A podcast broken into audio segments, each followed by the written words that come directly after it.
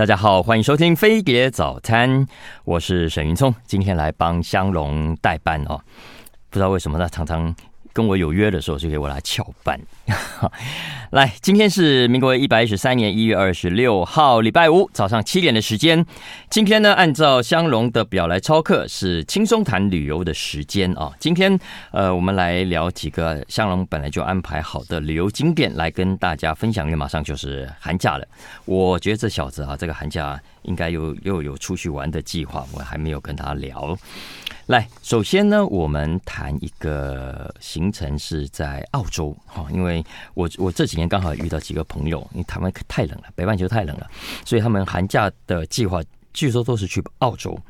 呃，正好今天香龙安排好的这个行程之一叫做澳洲塔斯马尼亚心动之旅啊，哎，我们就借这个机会来聊聊。现在在现场跟我们一起来聊的呢是 ETS 尊荣假期澳洲线的线控经理从群黄从群黄经理，早安。早安，各位听众，大家好。来来来，呃，为什么邀请这个 ETS 尊荣假期的黄经理来跟大家聊这件事情呢？是因为啊，我看到这个资料上是写说，ETS 尊荣假期今年呢，用以纽西兰、澳洲跟中越的行程拿下三个金牌啊，成为国际金旅奖的三冠王。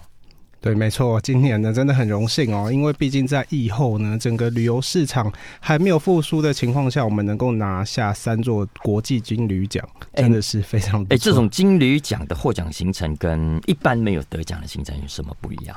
其实金旅奖它是由这个中华民国。其实金旅奖它是由中华民国品质保证协会这边去举办的，嗯，对。那今年在疫后呢，它又提升为叫做国际金旅奖，嗯，就是呢能够希望能够促进呢整个旅游业的复苏，嗯，对。那 那今年呢，其实呢。整个评选的过程呢，相对于往年来讲呢，也是稍微比较宽松一点呐。因为呢，也是希望能够推动，就是不管是入境或者是出境的旅游的产品，让更多的消费者去做看，嗯哼，选择了，对，就是让他们去看见这样子。对，哎、欸，可是像今年呢、啊，整个是不是大家出国旅游的都大大爆满，对不对？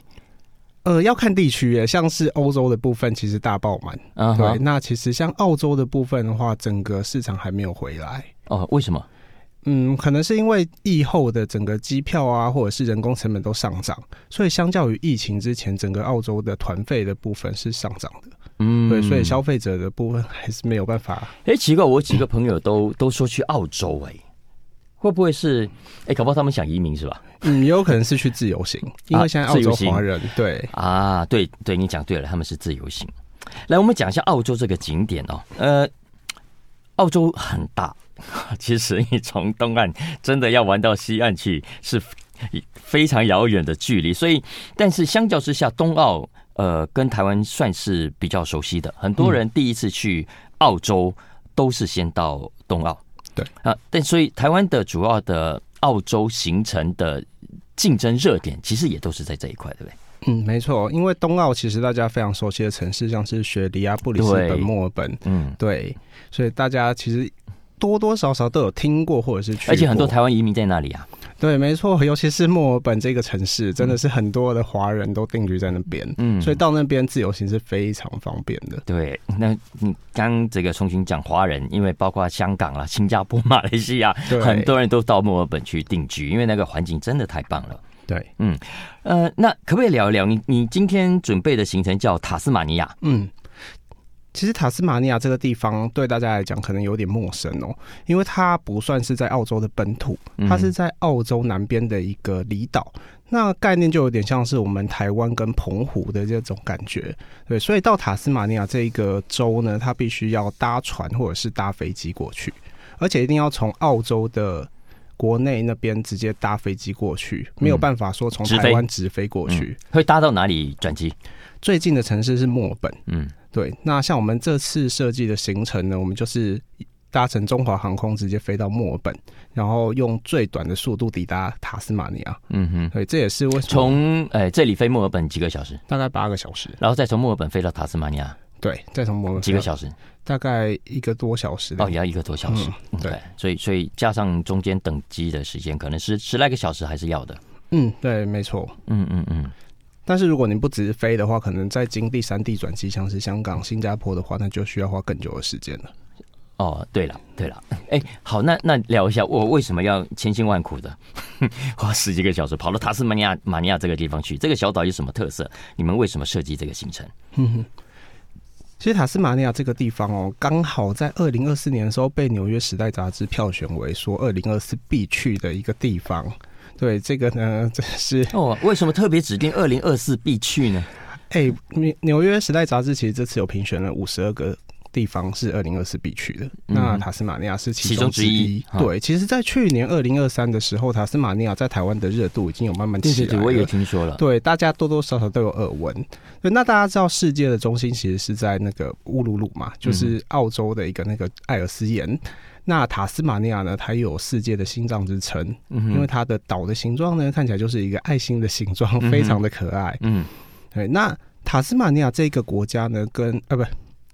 那塔斯马尼亚这个岛了，对，那塔斯马尼亚这个岛呢，跟澳洲本土最大的差异就是它是保留非常完整的原始自然风貌。嗯，那你像我们一般熟悉的雪梨、墨尔本啊，都是大城市嘛。嗯，那塔斯马尼亚这边的话，它的自然保育是做的非常的好的。它很有名的是它的摇篮山国家公园，对，一个保存非常好。没错，没错，对，摇篮山国家公园算是塔斯马尼亚这边一个。非常重要的旅游景点，我记得它也是世界遗产，对不对？对对对对对。哎、欸，可不可以介绍一下这个到底什么特别？这个的话，其实呢，摇篮山国家公园，它我们我们去摇篮山国家公园呢，其实我们最重要一件事情呢，大家也是最喜欢的，就是去找野生的袋熊。对，野生的袋熊啊，哦、对。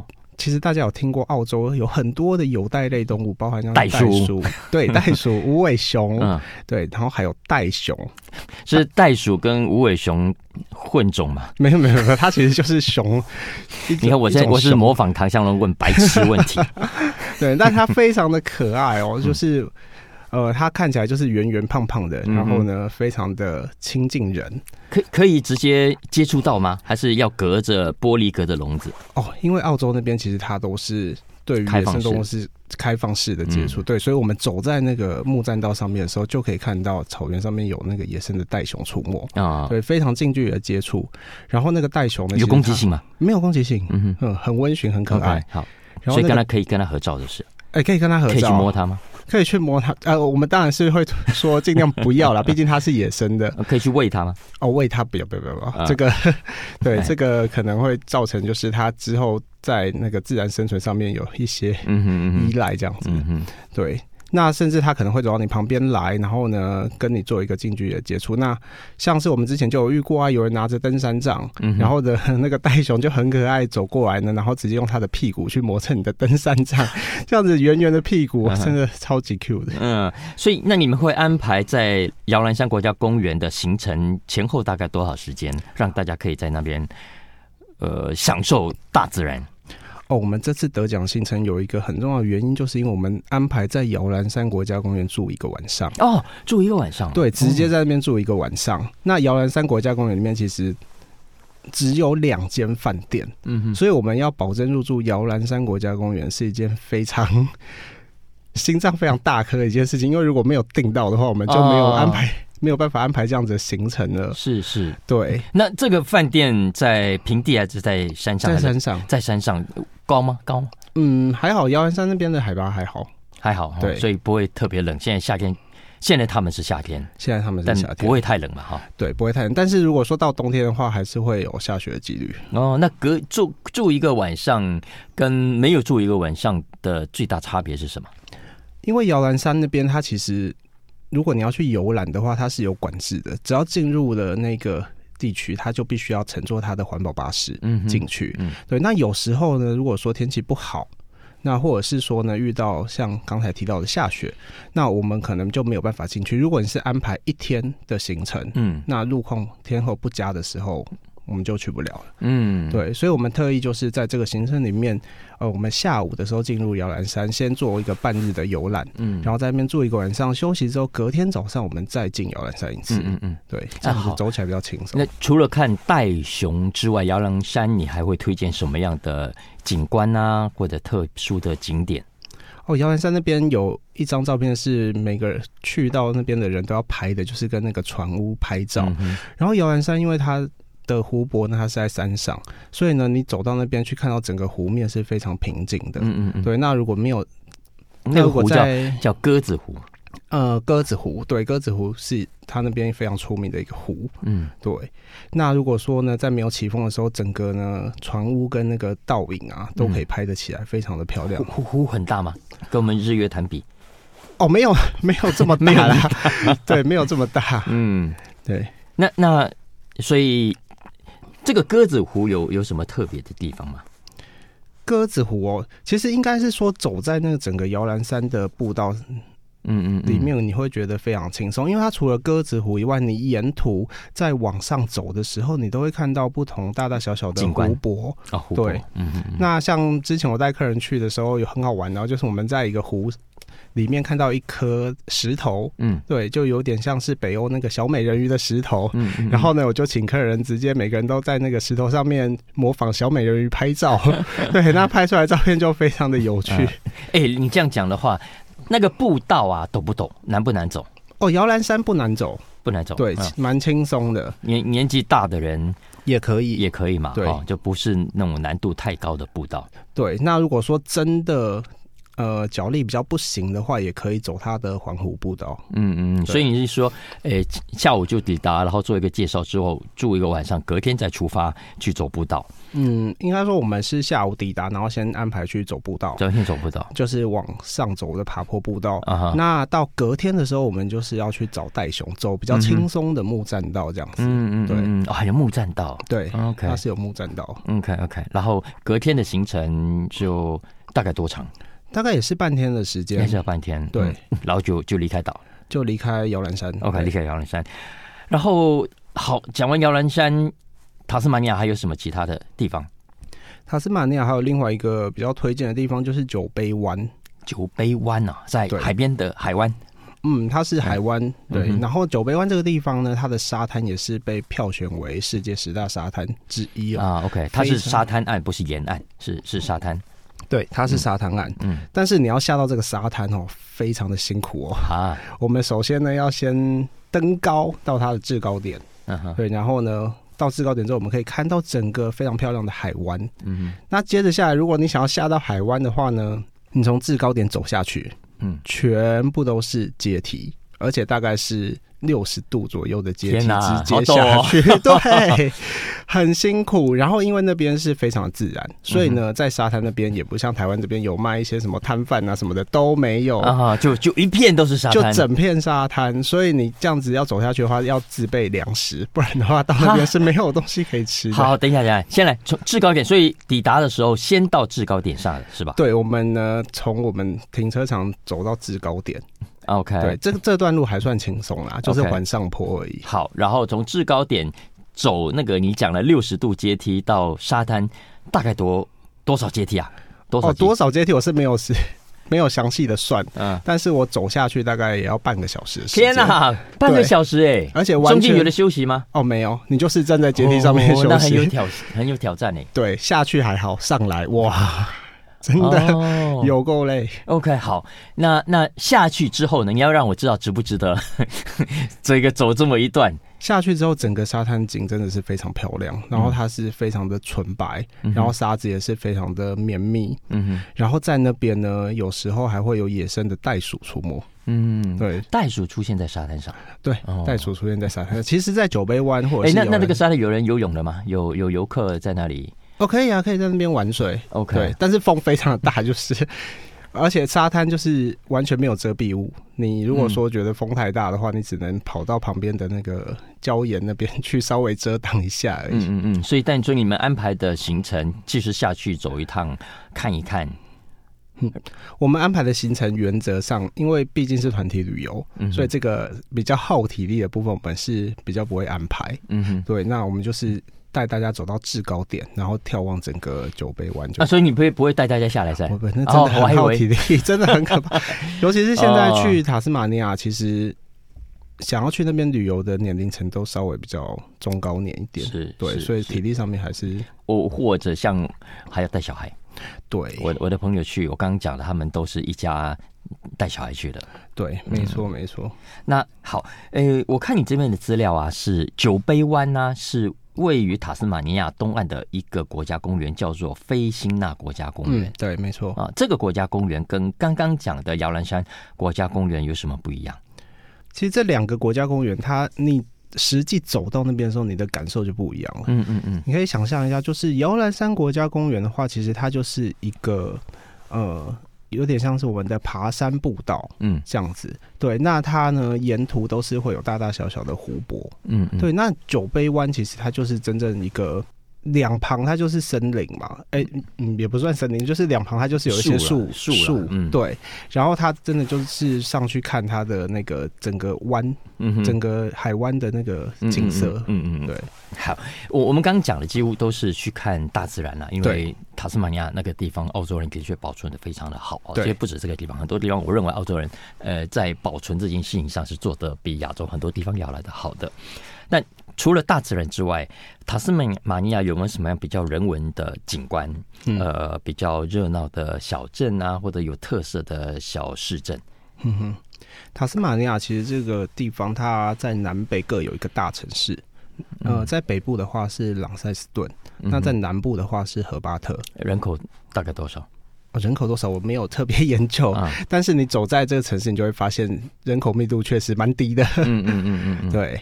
然后它在中间的话呢，也有两个特色小镇，一个呢是里奇蒙，嗯，那另外一个的话是罗斯小镇。嗯哼，对，那这个我们整个都会去吗？都会去到。嗯哼，对，都会住在那里吗？会住在里奇蒙跟罗斯这两个地方？哦，这两个地方不会，因为它是真的很小的小镇哦。哦对，那荷巴特跟朗塞斯顿这两个比较大的城市，我们就会住。嗯嗯嗯，所以主要住在大城市，然后再开车过去。对，我们就是从从北玩到南，或者是从南玩到北，这样子一路顺畅的玩过去。嗯，介绍一下这个小镇的特色好不好？好，那罗斯小镇的话，其实它真的是一个小镇，然后它非常出名的是一间面包店哦，哦，很神奇哦，因为它它因为这一间面包店而出名，而且这它因为这间面包店而出名，然后这间面包店出名的原因是，我想起来了，他有参加一个澳洲的电视烘焙节目。电视烘焙节目，嗯嗯，OK，好，你继续讲。对，真正打响他知名度的话，其实是因为宫崎骏。嗯哼，对，宫崎骏的《魔女宅急便》，嗯，那一间面包店的原型就在塔斯马尼亚的罗斯小镇里面。嗯嗯嗯，对，所以我们呢带客人到那边去的时候呢，都会让客人在那边停留，然后呢进去面包店买个面包，买个咖啡，然后坐在外面的椅子上面，享受整个小镇的风光。OK，这不错不错，你自己吃过觉得怎么样？我觉得还蛮好吃的，是哈，对，很有当地的特色。这样，哎，讲到吃的，当地吃什么？当地哦，当地我们在行程安排上面呢，也是我们这次为什么会得奖的原因。我们大多数的餐都是安排推荐料理。对，澳洲其实它有分，就是。澳洲其实他们很喜欢，就是做一些就是澳洲当地居民票选的推荐餐厅哦。OK，当地居民自己票选的，当地居民自己、嗯、不是我们这些观光客票票选的。没错，对。那我们这次的行程就是融入了这些被当地居民票选出来的餐厅，然后去做一个安排。哎、欸介绍一下有什么样的餐厅？像我们。一般呢、啊，如果说在团体旅游的话，餐食大概以西餐来讲的话，大概都安排一到十。嗯哼，对。那我们的餐食的部分都是至少安排两到十以上。嗯哼。然后呢，我们在旅游的行程里面，我们只安排一餐是中式料理，其他都是西式料理。哦，对。那大多数的，那大多数晚餐的时候，我们都会安排在饭店里面用餐。嗯、对，这样客人其实也比较方便，比较轻松，不用再再出来。对，嗯嗯嗯嗯嗯，诶、欸，那当地像海岛也是不是主要以海海鲜为主吗？海鲜海鲜呐、啊，或者是牛肉啊、鸡肉啊，这些都嗯会吃到。对，哎、欸，这样的行程前后大概几天？十天？十天？对，费用贵不贵？费用我们算是中价位啊。嗯哼，对，因为其实塔斯马尼亚这个地方，一般市场上面大概要么安排八天，要么安排十三天。哦，对，那八天的话，其实你想一想，如果八天去头去尾。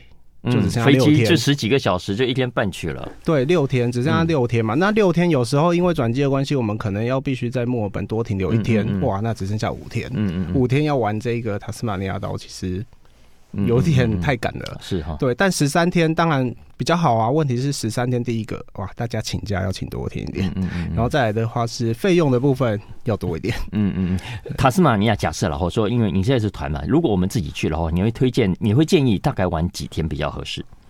我们如果自己去的话，也差不多是十天，十天哈，对，嗯嗯，十天玩从南玩到北，这样子算是蛮刚刚好的。OK OK OK，好，澳洲的塔斯马尼亚心动之旅，今天在我们现场，呃，为我们介绍这段行程的是 ETS 尊荣假期澳洲线的线控经理黄崇群，谢谢崇群哦。哦，不会，谢谢，谢谢，拜拜，拜拜。欢迎继续收听飞碟早餐。然后我们聊完澳洲之后呢，接下来我们聊另外一个热带地方沙巴。沙巴，我到现在还是觉得沙巴是一个被被低估的。的的地的旅游景点，我觉得大家有机会的话，应该好好认识马来西亚东马哦，这个哎东马这个这个很很特别的地方。所以刚刚大家听到声音是芬达旅行社的总经理傅光宇副总 Wilson，嗨，来是大哥好，各位听众大家好，来来来，我们今天聊一下好啊好啊，这个沙巴这个这个行程，介绍一下吧，好。这沙巴这个地方，我想大家不陌生啦。只是说，在于现在新一代的年轻朋友们呢，我们正在正在去去唤醒大家对于这一块的地方的记忆。嗯，那我今天来这边也是为了这个受了这个沙巴旅游局官方的委托，嗯，然后来跟大家来介绍一下沙巴。那在沙巴这个地理位置呢，它非常的近哈。那我简单的讲一下，它就在台湾的正下方而已啊？是吗？哎，只有在正下方，在经度上是正，对对对，垂直的正下方，是是是。然后它。后以一个直飞班机来说的话，因为现在有两家到三家航空公司有在做台北到雅痞之间的直飞，那距离的方面的话，它是非常近啊，就是短短的三个小时到三个半小时就可以抵达了。然后当然这三个到三个到三个半小时，例如说我们现在现在台湾已经进入秋冬冬季了，那现在三个三个经过三个小时的飞行之后，你就会进入到另外一个国度。这个国度呢，它一年四季常夏，嗯，所以说它在气温这上面呢，它也是一个海岛。型的度假气候，然后再加上沙巴本身呢，尤其在疫情之后，它现在整个的生态的富裕非常的完整。等一下我们陆陆续续来跟各位介绍一下。那当然除了这个这个这个生态的部分的话，当然就是还有所谓值得一提的，就是国际级的饭店，三星级、四星级、五星级的饭店，陆陆续续也在进驻，也在重新开幕。好，所以说在于住宿上面的资源，还有人文上面，人文当然就是沙巴马来西亚，它是属于马来西亚，所以说在于这个人文的部分，人跟人之间的话，就是当当然有百分之五十是华人，所以说在当地的沟通是没有障碍的，对。那你可以用英文，你可以用中文来去做任何的沟通，好，所以说很适合目前我们在做一个旅游规划的一个可以去考虑的一个地方。来来，那我们讲一下沙巴，呃。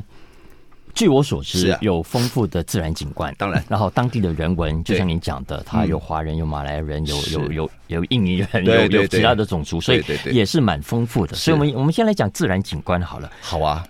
自然景观的话，它这边就是我刚刚有提到，就是经过三年这个疫情的三年之后，它的自然景观，我们先讨论从陆地上一直讨论到海里好了。嗯，那它陆地上呢，它是因为它这个是属于婆罗洲，它婆罗洲它自己本身有很多的一些啊特有种的一些动物啊，例如说长鼻猴哦，那个只有在沙巴这个地方可以看得到，鼻子长长大大的哦。然后当然还有一些就是一些特殊的景观，有时候然后我们行程里面常常有排一个萤火虫。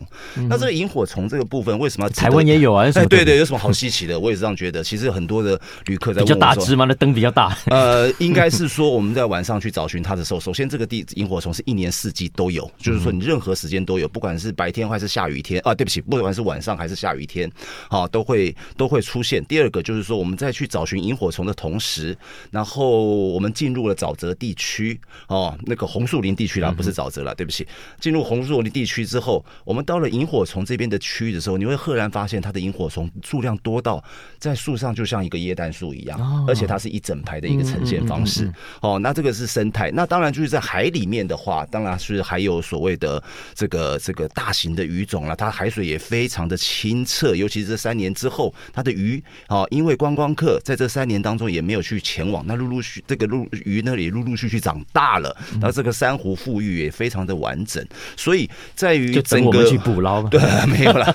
对啦，这这个观观赏观赏，对啊。所以说，在整个在生态的介绍，还有是在于这个海的海海这个水平面以下的景色啊、景观啊，我觉得，因为在这个这个之后开。开放之后呢，我大概来来回回有到了去到三次以上，嗯、然后对，那所以说据我的观察，呃，观光客也变多了，要加上马来西亚这个也曾经只是英国的殖民地，所以说在当地的欧洲人也非常的多，过旅客也非常多。嗯、那台湾现在过去的旅客也很多，那一天大概将近有两班班机怎么做直飞？嗯、那尤其是啊，我们今年在牛牛刀小试，就是说在春节的时候，我们也要求了航空公司因运旅客的旅那个。旅游潮这边，我们做了一些加班机还有专机的动作。嗯，哦，在于二月八号跟二月十号，哦，原本是出发。出发，对，那原本它只是一个中型的客机，大概一百六十到一百七十人座。那开始在做销售之后，加上马来西亚观光供不应求，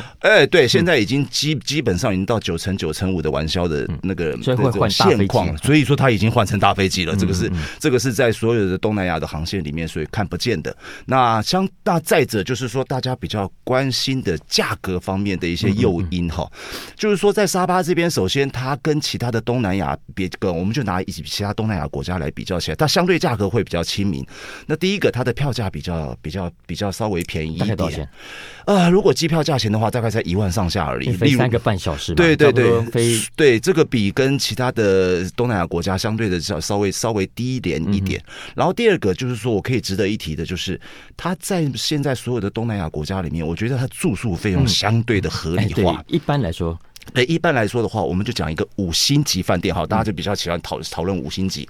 好，那这些五星级饭店，我随便念几个，大家陆陆续已经在开，已经正在开幕的太平洋度假村啦，哦，麦哲伦啦，啊，万豪酒店啦，希尔顿啦，哦，嗯，最好还有香格里拉，在当地也有两家。诸如此类的这些饭店，大概它的房平均房价大概是在两千五到四千五百块之间，所以说它包装起来非常的适合旅游，而且重点是三个半小时就抵达，就像我们随便做个比喻，我们开车去南部，嗯。好，也是大概是需要三个多小时、四个小时的时间。那我们跟坐飞机一样，但是相对它的价格就下降了很多。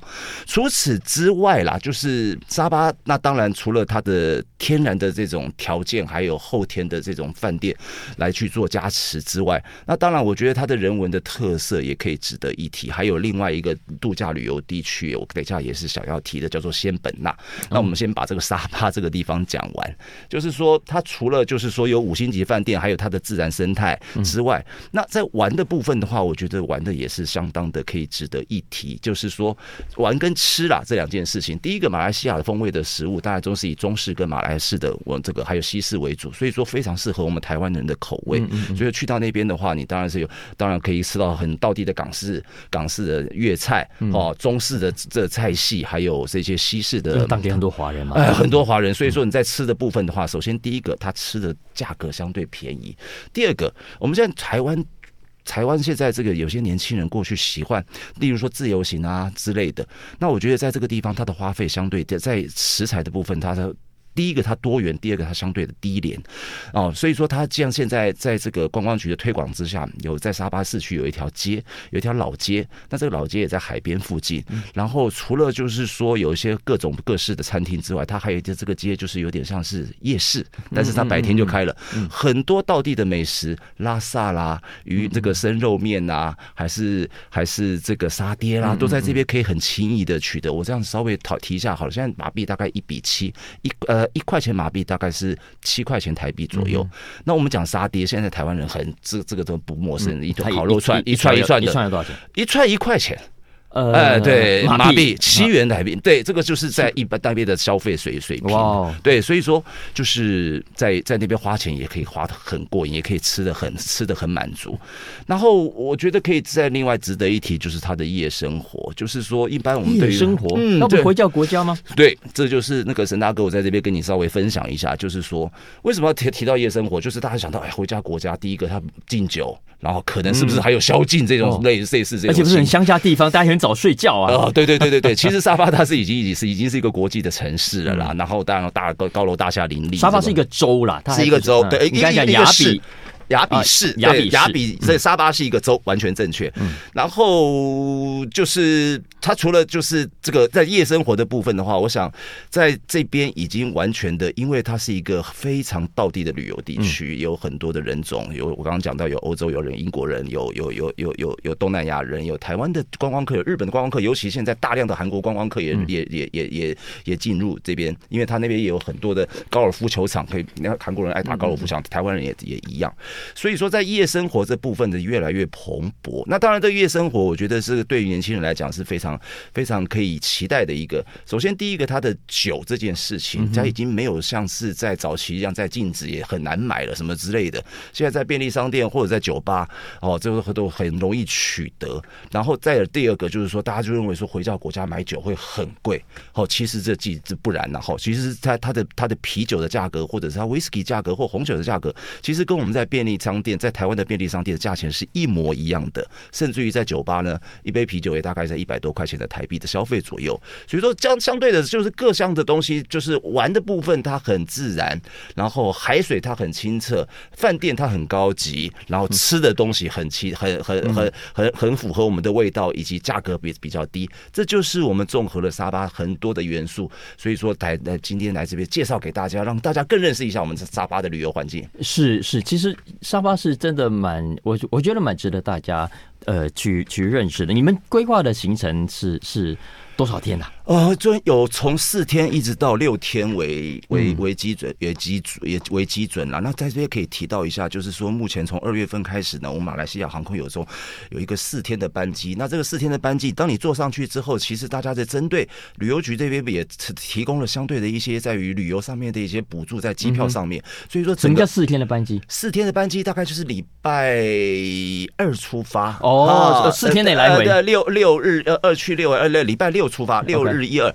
之类的，对，四天的来回，去当呃第一第一天去，第四天回来，这样子的一个包装的话，现在目前为止，而且在于这个除了加上班机时呃呃除了班机的票价之外，我们还有三个晚上的住宿，再加上一些行程还有餐食，另外再升等一个晚上的香格里拉的度假村的五星级的度假村啊，这样的整个包装。我们不超过一万九千八百块，真假？哎，这是真话。OK，哦，对，可以上我们公司的官网去看一下，这个是。哎，那那真的比比很多地方是超级划算的。对对对，因为有旅游局的跟的这些补助嘛，就在推广这个地方，所以说这样想价格相对是哦，很很很甜，这个价格。呃，因为东南亚了，特别是马来西亚，我觉得是是旅游的这个 CP 值很高的一个地方。就像你刚才讲，包括马币现在这几年贬值，嗯，的幅度也蛮大的，没错，所以现在一马币大概只剩下只要七块钱台币，呃，七块对，所以所以有拿台币去那里消费是还蛮不错的。对，那其实，在那边用台币，其实不用再去转换什么换成美金，换成其他的钱，然后就再再去换马币。其实两种路径嘛，一个就是你出发前，嗯嗯，一个就是在当地去做一些更换。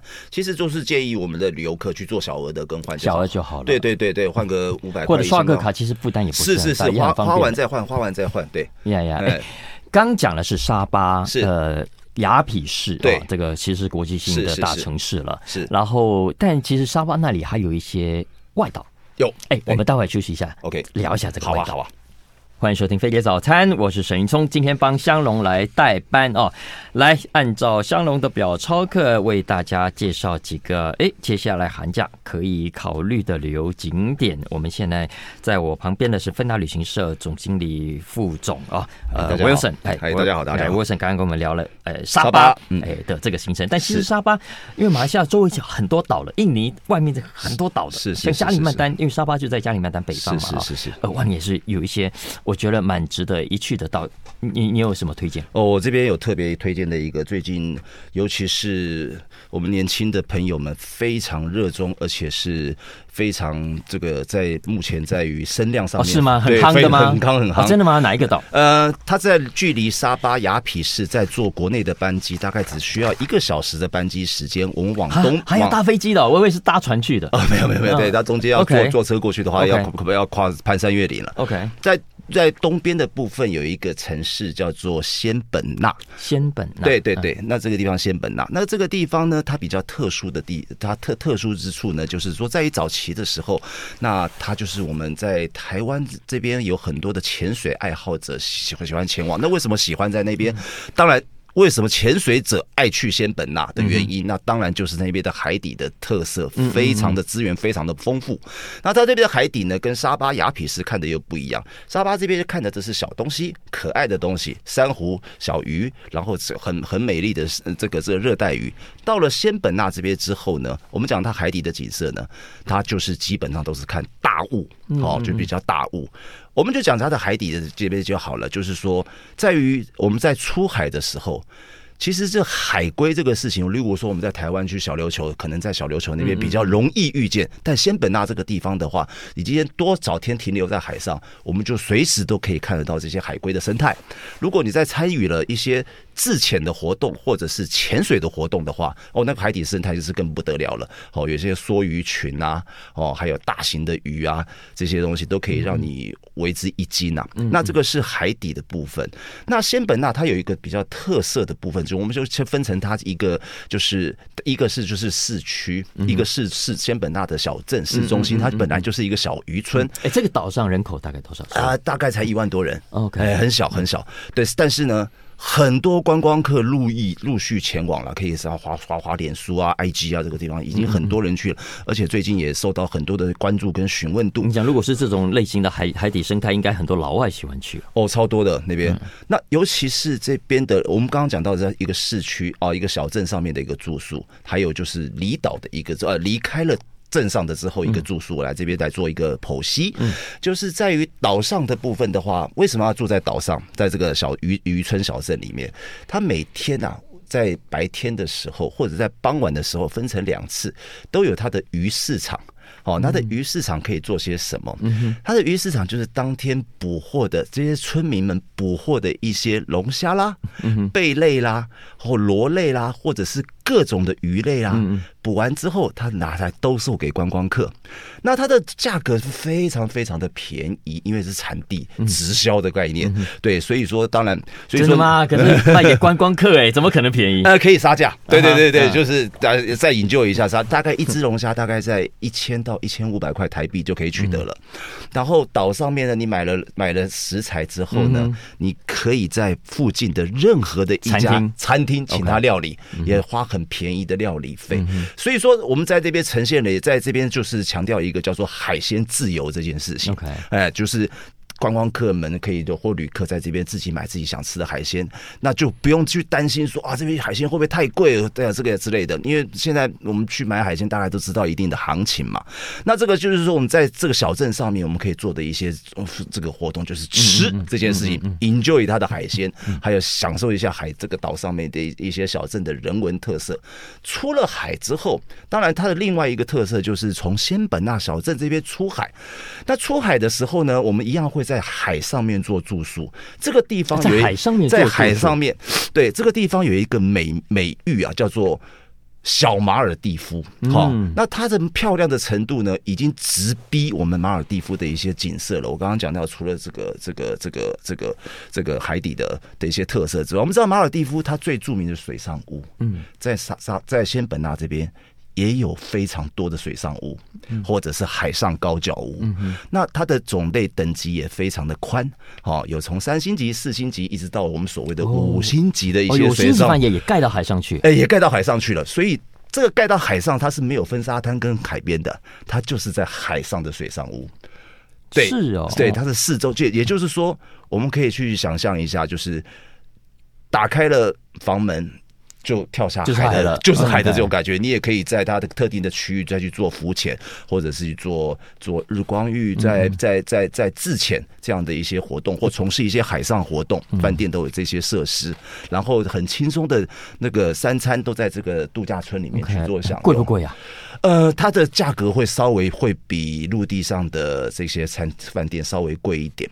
好，那但是大概 range 是多？我觉得我刚刚讲到，就例如说雅痞，大概五星级的饭店是两千。两千多块，四千块，他的饭它的饭店大概就从四千块开始起跳，OK，一直到一个晚上两万块的区间都有。是是，但当然当然就是因为奇货可居的一个情况了。那就是非为什么会去仙本那的几个理由哈，他有几个，当来跟跟史大哥来分享一下。第一个，他有过过目不忘的一些人间仙境嘛哈，然后还有一个难以忘却的海底世界哈，那就是有小丑鱼、海龟鱼鱼群的风暴呃，这个这个沙丁这个鱼群风暴，还有它的海上日落。好，你可以在度假村的砧板这个甲板上面，或者你的房间里面的阳台，就可以很简很简单的的的的的的看看日落。它那个不是一朝东看日出吗？怎么朝东看日出，朝西看日落？对，但事实上怎么样，我也不太清楚了。但是那边是可以看得到日落，是绝对没有问题的。还有就是，它这边就是一个吃货天堂。OK，哦，它的海鲜啊，非常有榴莲，对哦，榴莲，对对对对，这个榴莲的话，通常在这个地方有一个好有有有有趣的一个些画面哈，当然现在没有办法提供给各位看。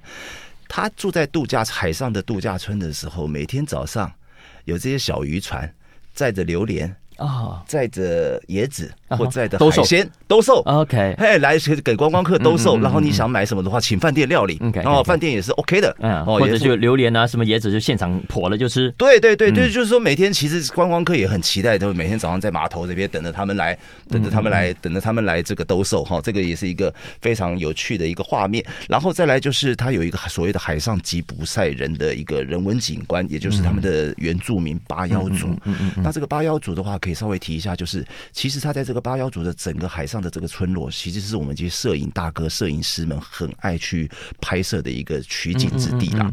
那再加上一些，还有就是说，整个仙本那的离岛外海是一个网红直播直播主的一些著名景点。它的这个沙滩哦，有拖尾沙滩，岛跟岛之间一公里的沙滩，然后两边就都是深海，哦，这种特殊的景色，走在海中央的感觉，哦，所以说这个地方的这个度假完全是，我觉得这是不是比跟沙巴有点不一样，视觉性的一个度假。我觉得这个沙巴旅游局找你代言真的太找对人了。OK，好，以上这个沙巴呃仙本那的行程推荐给大家参考喽。我们今天非常谢谢芬达总经理这个副总。好的。谢谢你。谢谢谢谢沈大哥。好拜拜。